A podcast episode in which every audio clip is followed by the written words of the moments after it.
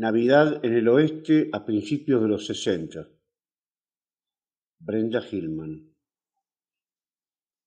Necesitan usar todas sus fuerzas la nena y la mamá que sostiene el cuchillo para cortar el pollo navideño.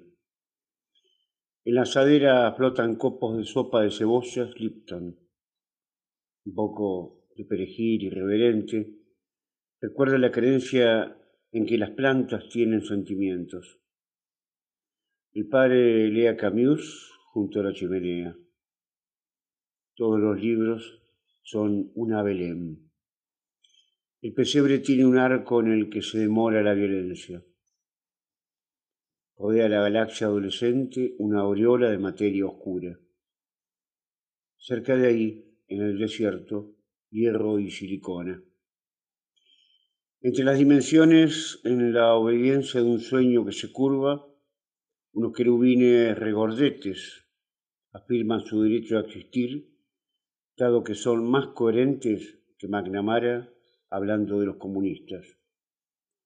Los estampados flotan de manera independiente en el delantal de la nena. Mr. Postman de las Marvelet. Como Demeter la mamá es muy hábil con las obras y la hija descubre su talento para hacer vivir viejos fragmentos. Me duele el corazón y un soñoliento torpor. Los hermanos juegan al ajedrez. Pum, pum.